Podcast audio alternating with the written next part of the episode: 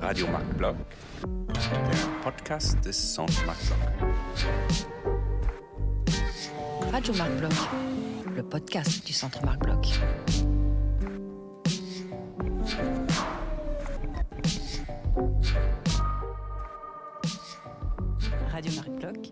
Radio podcast du Centre Radio Marc Le Bloch. podcast. Radio du Centre Marc Bloch. Le podcast du Centre Marc Bloch.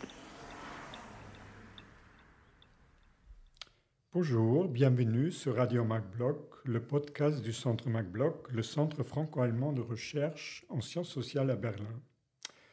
Aujourd'hui, nous vous proposons un dialogue avec un chercheur pour échanger sur ses travaux et les débats qu'ils peuvent susciter dans la sphère publique ou académique. Je m'appelle Andreas Mayer, je suis historien, chercheur CNRS, et aujourd'hui, je vous propose un échange avec Carlo Ginzburg, historien. Bonjour Bonjour, et bienvenue. merci. Donc, euh, je suis très heureux que nous ayons cette occasion euh, d'un échange. Et comme nous sommes au Centre MacBloch, je voudrais d'abord t'inviter à nous dire quelques mots sur ta trajectoire et sur l'importance de MacBloch. Oui, alors euh, je- dois dire que je suis ému euh, parce que parler de Marc Bloch dans un centre dédié à lui est quelque chose qui me touche. Et euh, en fait, c'est Marc Bloch qui m'a, disons, poussé vers le métier d'historien. Et alors, je vais expliquer pourquoi. Alors, j'étais élève de l'école normale supérieure de Pise. Et euh, alors, chaque année, les étudiants euh, doivent, euh, disons, proposer ou choisir un thème de recherche et discuter ça avec un professeur et, ses collègues. Et la première année, j'ai commencé, j'étais incertain sur ma trajectoire, mais j'ai commencé avec l'histoire littéraire. Le deuxième année, ah, alors non, j'ai pensé, non, c'est plutôt l'histoire. Et Arsenio Frugoni, un grand médiéviste, m'a dit, alors écoutez, euh, vous allez travailler sur euh, les annales. Et je dis, les annales, c'est quoi? Alors, on était en 1959 et euh, j'avais 20 ans. J'ai commencé à, disons, travailler sur les annales, c'est-à-dire il y avait une collection complète des annales, la revue, le journal, tout près de l'école normale.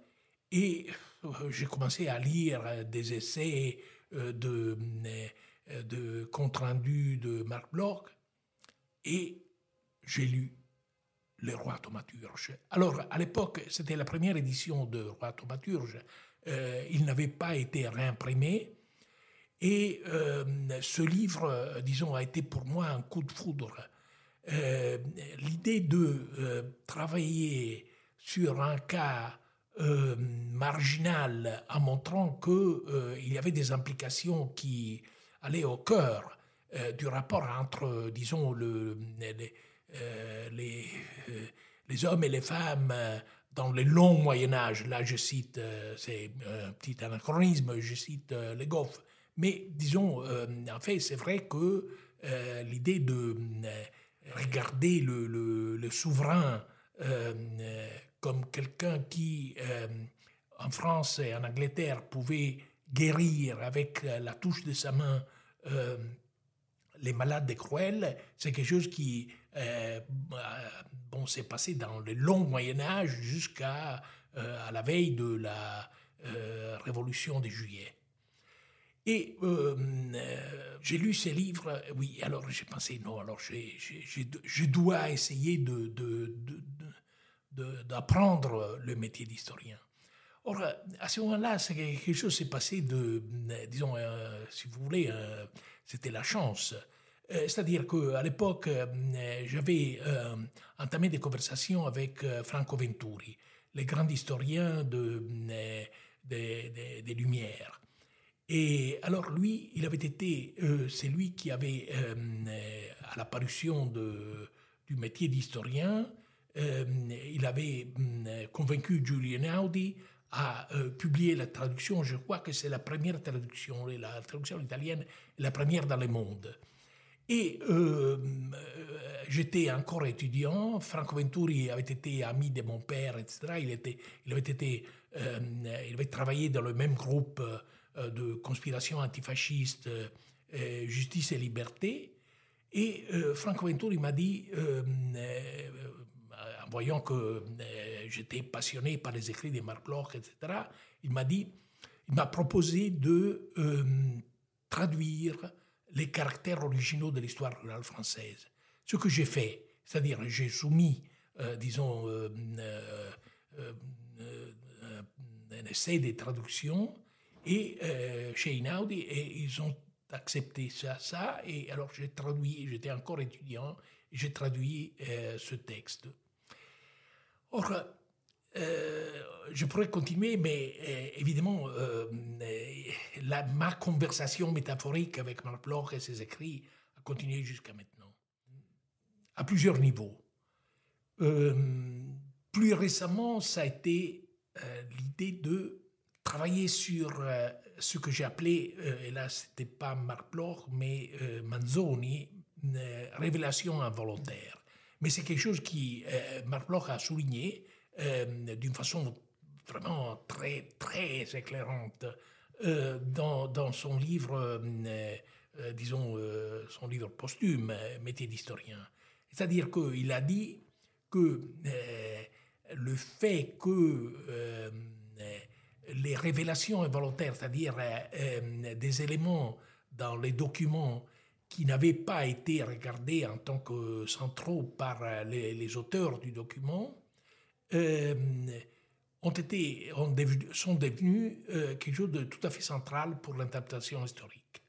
Alors, il, s'agit d'une idée vraiment très profonde et avec des implications euh, euh, sur lesquelles j'ai essayé de réfléchir jusqu'à aujourd'hui.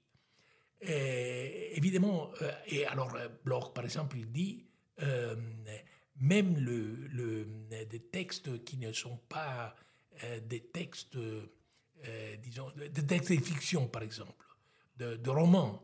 On peut les lire, disons, contre, contre poil. Là, là j'utilise la, la, la, métaphore de Walter Benjamin. Mais si vous voulez, j'ai essayé de, disons, euh, établir un dialogue métaphorique entre Marc Bloch et Walter Benjamin sur, euh, disons, le métier d'historien. Et l'idée de lire l'histoire contre poil, pour moi, se rattache à l'idée de euh, Marc Bloch de lire les documents à contrepoil contre les intentions de ceux qui les ont produits. C'est en ce sens aussi que on retrouve euh, la problématique de la traduction, c'est-à-dire l'historien comme un traducteur qui, euh, effectivement, à partir d'un autre contexte, doit traduire ce que les acteurs communiquent dans une situation bien précise, comme dans un procès, évidemment. On travaille à partir d'une source, on ne sait pas exactement ce qui a été dit, mais ce qui a été rédigé, euh, peut-être après coup, ou par, une transcription. Euh. Oui, oui, c'est-à-dire que, évidemment, ce, mot traduction a des implications euh, multiples et profondes, mm. dans le sens que, bah, si on pense au latin interprète, Évidemment, euh, traduire, c'est interpréter, euh, l'inverse. Euh, et, disons, on peut dire que lorsque nous travaillons sur des documents, nous essayons de traduire, disons, ce que le document dise, mais il y a, disons, notre langue à nous. Et la langue implique aussi nos catégories. Alors l'idée, c'est que, justement, ce que j'ai essayé de dire en réfléchissant sur euh, ces textes de Bloch, je dis, euh, l'historien commence toujours avec des catégories anachroniques, mais euh, il peut, il peut, il doit, disons, réviser, retravailler, reformuler ces catégories à la lumière des catégories des acteurs. Et il y a cette trajectoire, ce, dialogue, si euh, je dois dire que j'ai pris énormément euh, en lisant les écrits de Marc Bloch et euh, je me suis toujours trouvé d'accord avec lui en tant qu'élève, avec une exception. Et là, c'est quelque chose qui m'a choqué. C'est-à-dire que euh, dans le métier d'historien, Bloch insiste sur le fait que d'un côté, il y a, disons, euh, les sciences sociales euh, aux sciences humaines, de l'autre côté, les sciences naturelles ou sciences dures, comme on dit aujourd'hui. Et, disons, il y a une divergence par rapport à l'expériment. Et l'expériment, c'est quelque chose qui euh, n'est pas possible du côté des sciences humaines et des sciences sociales, euh, parce qu'on ne peut pas, évidemment, répéter ce qui s'est passé. Et euh, de l'autre côté, ce serait, disons, impossible et immoral, il dit, de, disons, lancer un mouvement religieux, etc. Or, j'ai réfléchi sur ça et j'ai pensé que, à mon avis, il on, devrait contourner cette dichotomie euh, en soulignant l'importance de l'expériment mental. Euh, quelque chose qui est partagé soit par les sciences euh, naturelles, soit par les sciences humaines. Alors j'ai écrit un texte qui s'appelle Microhistoire et Histoire du monde, qui a été traduit en français et publié dans la revue Incidence. Euh, où j'ai essayé de réfléchir sur ça. Mais alors, encore une fois, évidemment, euh, disons, mon interlocuteur euh, mental, c'était, Marc Bloch. Oui, en fait, cette, cette prise de position change quelque peu par rapport au programme de Trace, hein, il me semble, parce que là, nous sommes, bon, Marc Bloch est mentionné dans une note, mais avec Freud et avec Morelli, dans une méthode d'observation. On ne sommes pas dans l'expérimentation, euh, mais plutôt dans une pratique euh, qui, à partir d'indices, de, de, traces bien matérielles, va voilà, proposer de façon conjecturale euh, une hypothèse, une thèse, etc. Mais on n'intervient pas de façon oui, oui, oui, et non. Oui, oui et non, exactement. oui et non. Dans le sens que, euh, évidemment, euh, ce qu'il y a derrière l'idée d'expériment mental, c'est l'idée de as if, mm. euh, comme si. Mm-hmm. Et alors, je pense que j'ai écrit que, disons, dans toute recherche, toute recherche est, est ponctuée par, disons, des expériments mentaux, c'est-à-dire que euh, nous lançons des hypothèses euh, euh, qui sont très souvent abandonnées parce qu'elles ne marchent pas, mais parfois elles sont développées. Alors, cette idée, cette idée, c'est quelque chose qui, à mon avis, c'est vraiment au centre du travail, je dirais même de la recherche. Et c'est vrai que, alors j'ai essayé de réfléchir sur, sur ça. Euh, dans cet essai euh, euh, c'est-à-dire un 10, que j'avais publié à la fin des, années 70, qui a été très discuté, mm, traduit dans vingtaine de langues, etc. à la fin, je disais que l'importance du détail, parce que en exergue, j'avais placé la, phrase de Abby Warburg, Dieu est dans les détails, avait il y avait des livres, des textes qui m'avaient, disons, euh, euh, projeté dans, cette direction, y compris d'abord Marc Bloch, le roi thaumaturge, parce que évidemment l'idée de, disons, cette croyance dans le pouvoir des de, de rois anglais, français de guérir les malades cruels, c'est un détail, et Bloch l'a souligné plusieurs fois. Euh, il y a un exergue ce mot de Montesquieu de tirer de lettres persanes. Ce roi est un grand magicien. Alors, évidemment, tout ça, c'est marginal, mais euh, à travers ça, Bloch, à travers ce détail, Bloch a, disons, euh, montré les racines profondes euh, de, de, monarchie anglaise et française euh, dans le long Moyen Âge, disons.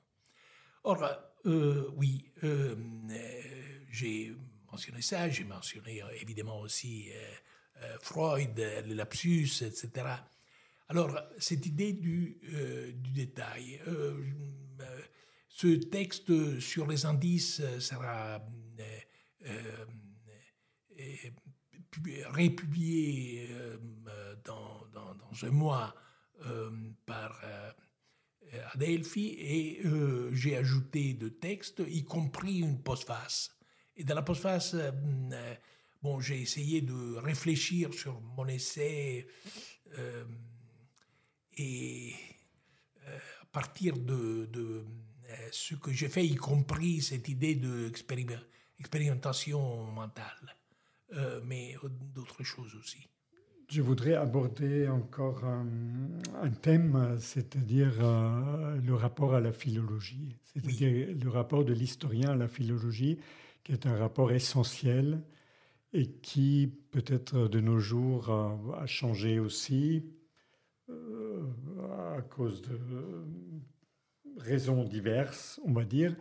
Mais un des termes euh, intéressants euh, suggéré, euh, proposé dans un des articles qui se trouve dans la Lettera Uccide, Mhm. un, un livre récent, est le terme de l'ethnophilologie. Ah oui. C'est-à-dire qui, qui, encore une fois, nous, euh, nous pousse à reprendre euh, une réflexion sur la traduction à partir de, de l'acte, on va dire, d'un acte qui est au cœur du, du travail historien.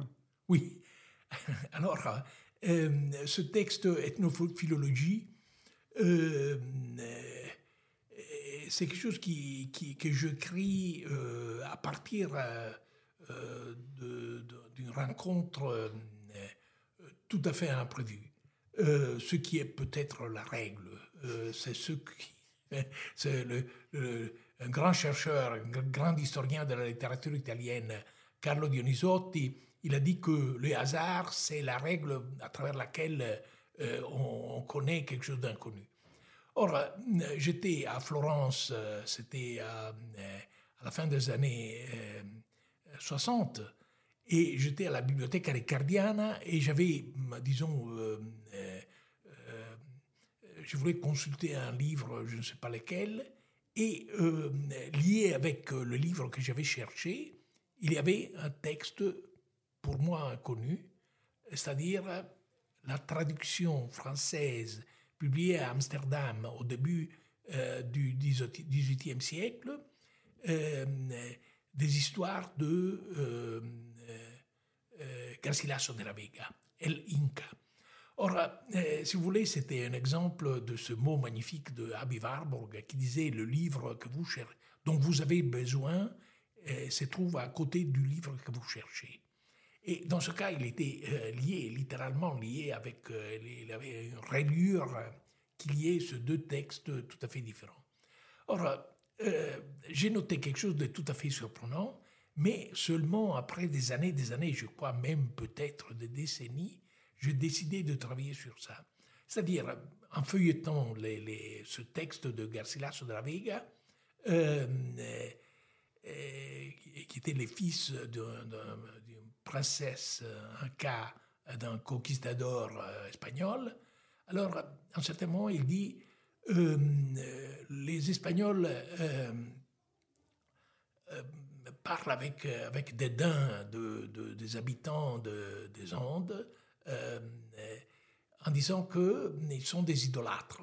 Et ils disent que euh, les mots waka, euh, c'est quelque chose qui désigne justement euh, les idoles, etc. Or, euh, Garcilas se dit, non mais il se trompe, parce que euh, c'est pas waka, mais waka.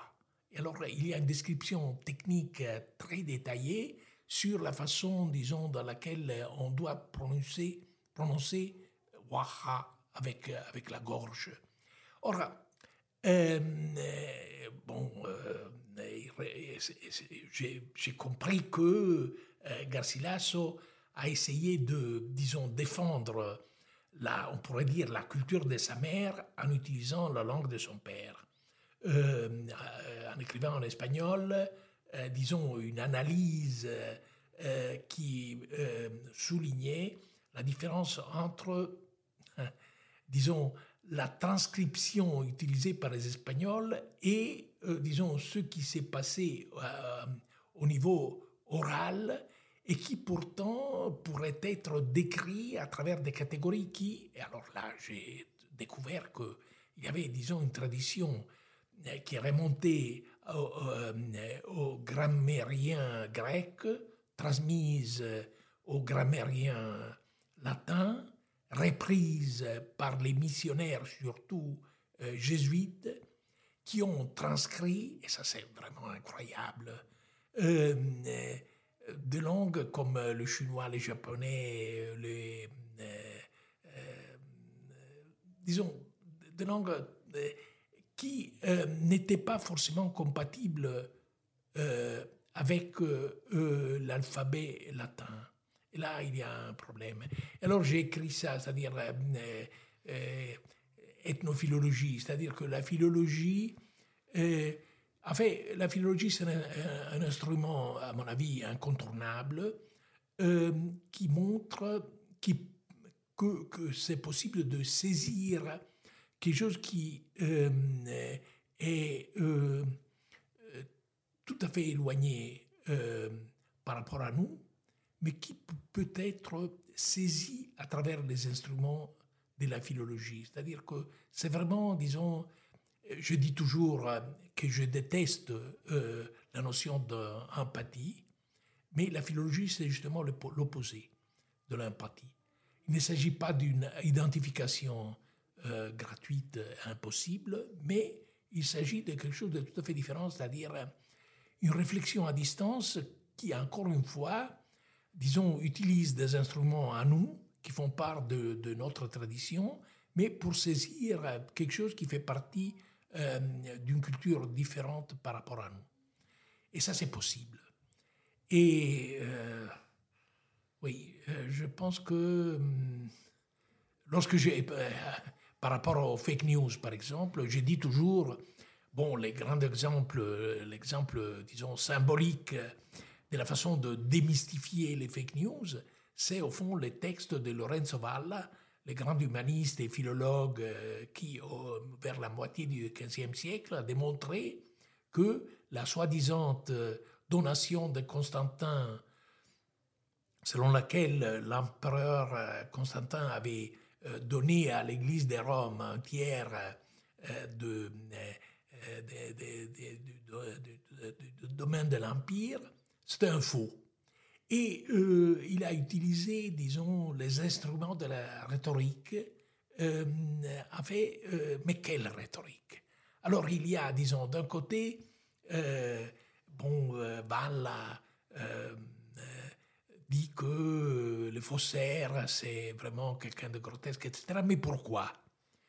Parce qu'il fait des anachronismes le mot diadème est utilisé comme s'il s'agissait d'une couronne, couronne, tandis qu'il s'agit d'une euh, benda, euh, etc., etc. Alors l'idée que, disons, à travers les anachronismes, on peut euh, démontrer la fausseté d'un document, alors ça c'est vraiment magnifique. Et je dis toujours que, disons, si quelqu'un suggère, on l'a fait récemment, euh, d'oublier euh, Lorenzo Valla, alors à ce moment-là, euh, on est prêt à accepter les prétendus journaux d'Hitler comme si il aurait été authentique, c'est-à-dire qu'ils étaient un faux. Et évidemment, nous sommes entourés par les faux. Et c'est la philologie, une philologie électronique peut-être, qui pourrait, disons, nous défendre par rapport au faux. Oui, cela pose euh, la question de critères aussi, des standards, parce que la philologie est aussi, a aussi une histoire, oui. avec, des, avec des standards qui, qui changent, qui sont aussi relatifs à des contextes variés. Mais ce que je pense, en fait, dans, dans ce cas, là on parle des textes, mais il y a aussi une notion de philologie qui inclut les images. Oui. Je crois c'est un point essentiel depuis longtemps, cette, une notion qui, de la philologie élargie en quelque sorte, qui permettrait aussi de traiter voilà, la question du document, du source autrement, c'est-à-dire aussi par une dimension non verbale en quelque sorte. Oui. Voilà, muette. Oui. Muette. Alors, je pense que euh, oui, cette philologie élargie était au centre de l'œuvre de Giambattista Vico. Et, euh, c'est-à-dire, euh, il s'agit d'une philologie qui a un rapport profond avec l'antiquaire.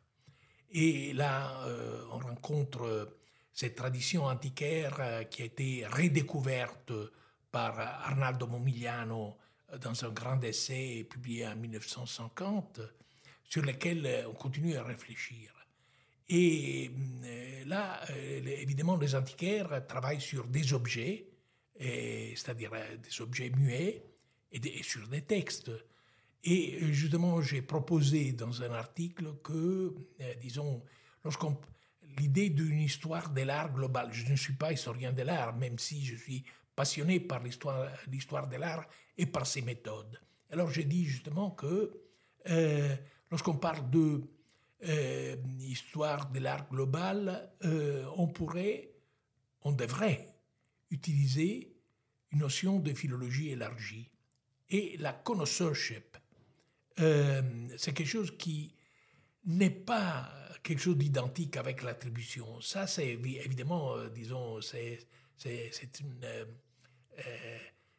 une version qui se rattache euh, à, disons, à des domaines euh, géographiques, historiques, etc., où il y a, disons, des documents qui nous donnent des noms, etc. Tandis que, disons, si on pense à la connoisseurship au sens large du mot, on trouve, on trouve que là, la racine de la connoisseurship élargie, c'est l'antiquaire. Et euh, à ce niveau-là, évidemment, il faut euh, essayer de, euh, de, travailler sur cette, ces rapports compliqués entre l'antiquaire qui travaille sur des textes, l'antiquaire qui travaille sur des images, des, des objets, etc. Et là, c'est quelque chose qui, qui, qui, disons, qui va du côté aussi de sciences naturelles. Alors j'ai trouvé un texte magnifique de Georges Cuvier qui disait de soi-même, moi je suis un, antiquaire d'une espèce nouvelle.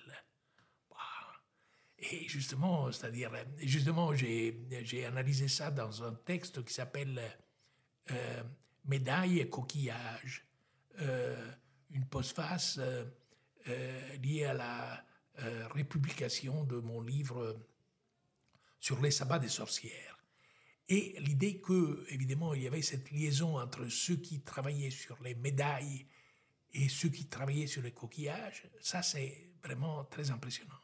Et euh, j'ai trouvé même quelqu'un sur lequel je suis en train de travailler, euh, Burtin, qui avait, disons, écrit de textes qui ont été lus, euh, par, utilisés par, par Cuvier, euh, sur, disons, le quelque chose qu'on avait trouvé, c'est-à-dire des objets euh, fossiles euh, qui avaient été trouvés dans la région de Bruxelles, etc.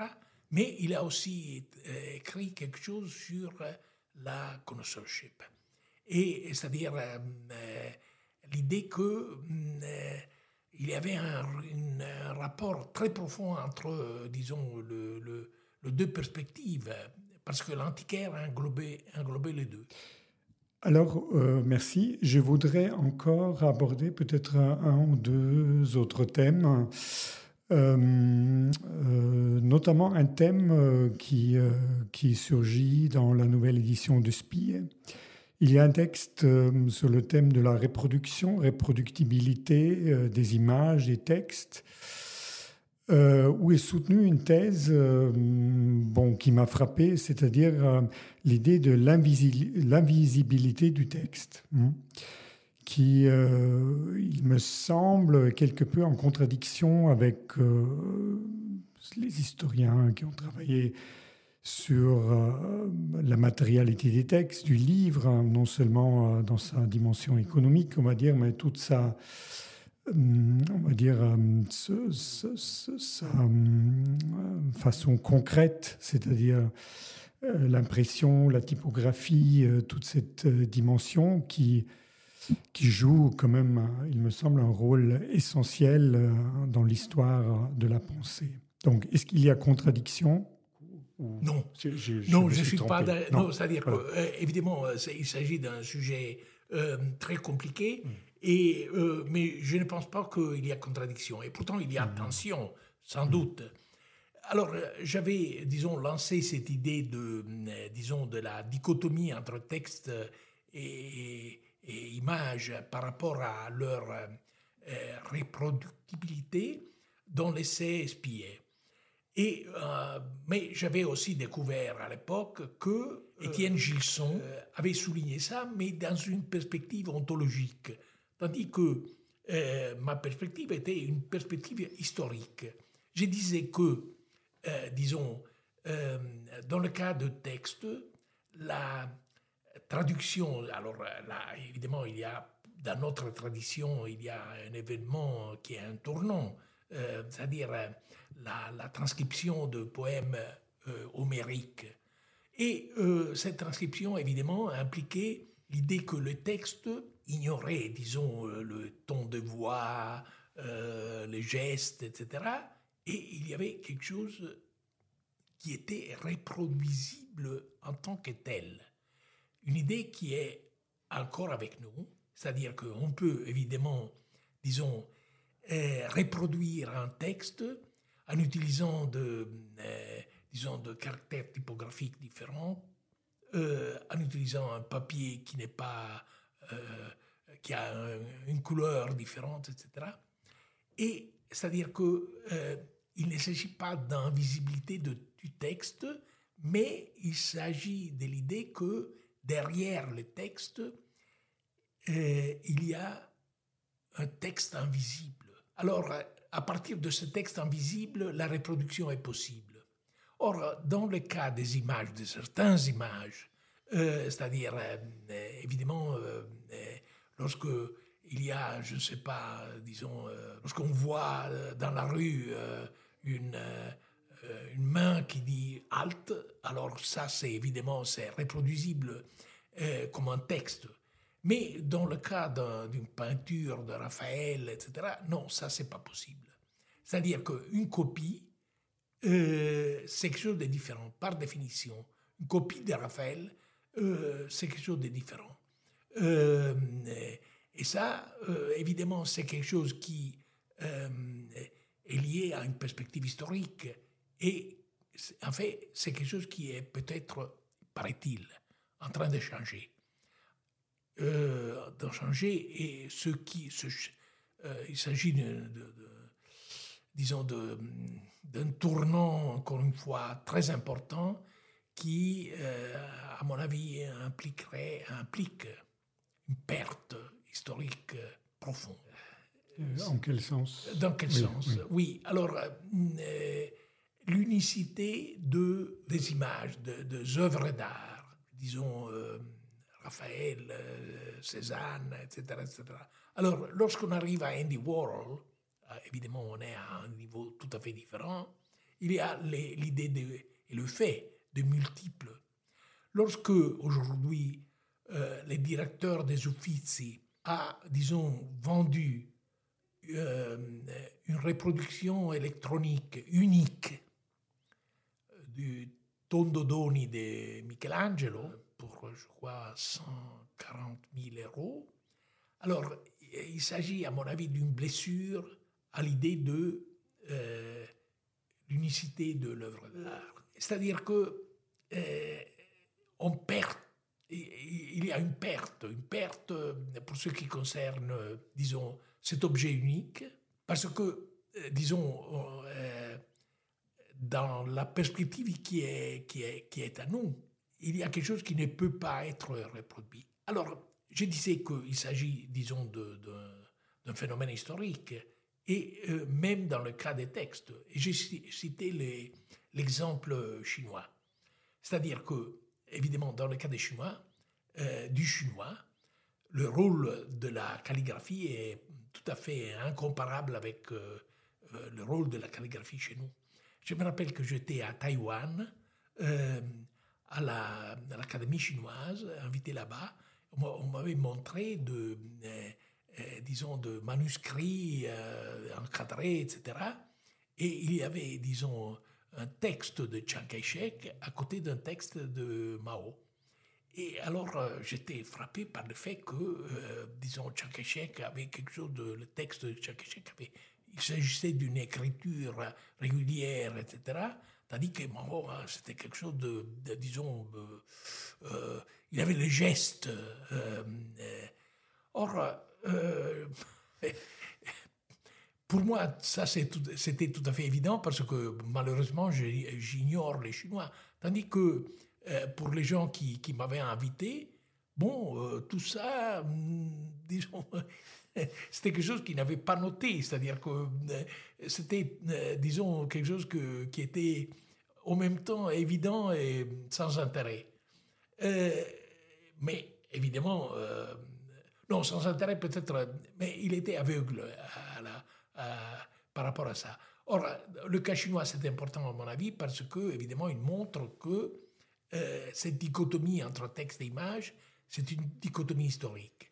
Et euh, ça montre aussi que, disons, l'unicité des, images, y compris, disons, Raphaël, Cézanne, etc., eh bien, il s'agit d'un fait fragile. Or, évidemment, lorsque on entre, disons, euh, au Vatican, on voit le, jugement dernier de Michel-Ange. L'idée de répliquer ça, c'est tout à fait absurde.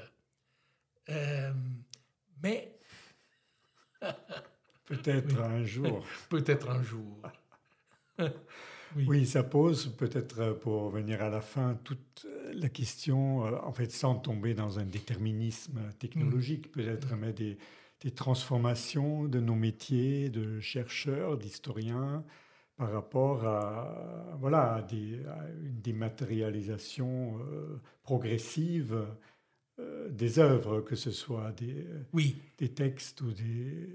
Oui, mais alors euh, j'ai oublié de souligner que, disons, cette idée de qu'il y a un texte invisible qui permet la reproduction des textes, c'est quelque chose qui n'est pas incompatible avec, euh, disons, l'importance donnée, à, mon avis, euh, avec mm. raison, mm. Euh, disons, aux éléments matériaux, c'est-à-dire évidemment la matérialité du, livre, du parchemin, etc., les caractères.